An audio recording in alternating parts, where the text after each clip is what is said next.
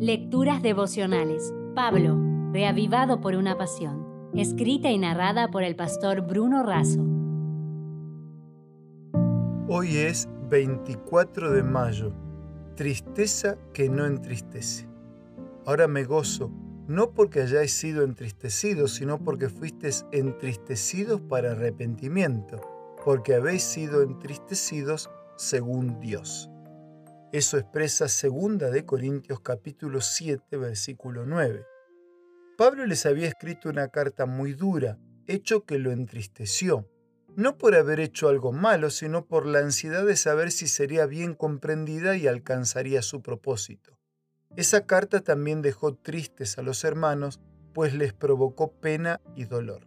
Ahora bien, la tristeza de los hermanos produce alegría en el apóstol. ¿Cómo es esto?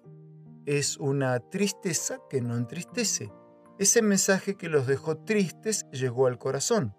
Así fueron inducidos por Dios al reconocimiento y al arrepentimiento, y eso no solo alegró el corazón del apóstol, sino también a los cielos. La tristeza que proviene de Dios produce el arrepentimiento que lleva a la salvación, de la cual no hay que arrepentirse, mientras que la tristeza del mundo produce la muerte. Esaú tuvo un corazón afligido que no resultó en una vida cambiada. David reconoció su pecado y fue restaurado. Judas se llenó de remordimiento, no sintió dolor por sus pecados, sino por las consecuencias, y se suicidó.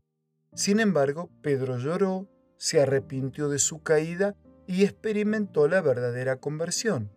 Entonces, la necesidad de arrepentimiento no es sólo para los incrédulos, el creyente también necesita arrepentirse.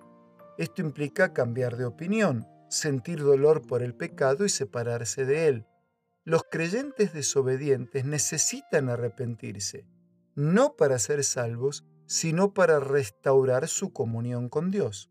Afligir a los hermanos disgustaba a Pablo, pero se consolaba al saber que ese malestar era pasajero. Aún un llamado al arrepentimiento debe hacerse con humildad, a fin de restaurar y no condenar, con corazón de pastor y no con zarpazos de lobo. La tristeza según el mundo es superficial, produce descontento, resentimiento, amargura, pérdida, dolor y muerte. La tristeza según Dios es profunda, causa perdón, paz, salud, ganancia, gozo y vida nos lleva al reconocimiento de que uno ha ofendido a Dios y al prójimo, a reparar la falta, reorientar la vida con el propósito de evitar la repetición, dando frutos dignos de arrepentimiento. Todo esto es posible por la gracia de Cristo y la obra del Espíritu Santo. Y junto con mi abrazo te dejo una frase de Spurgeon para cerrar nuestra reflexión de hoy. Jesús no murió por nuestra justicia, sino por nuestros pecados. No vino a salvarnos porque merecíamos, sino porque éramos indignos. No vino por algo bueno en nosotros, sino por su amor.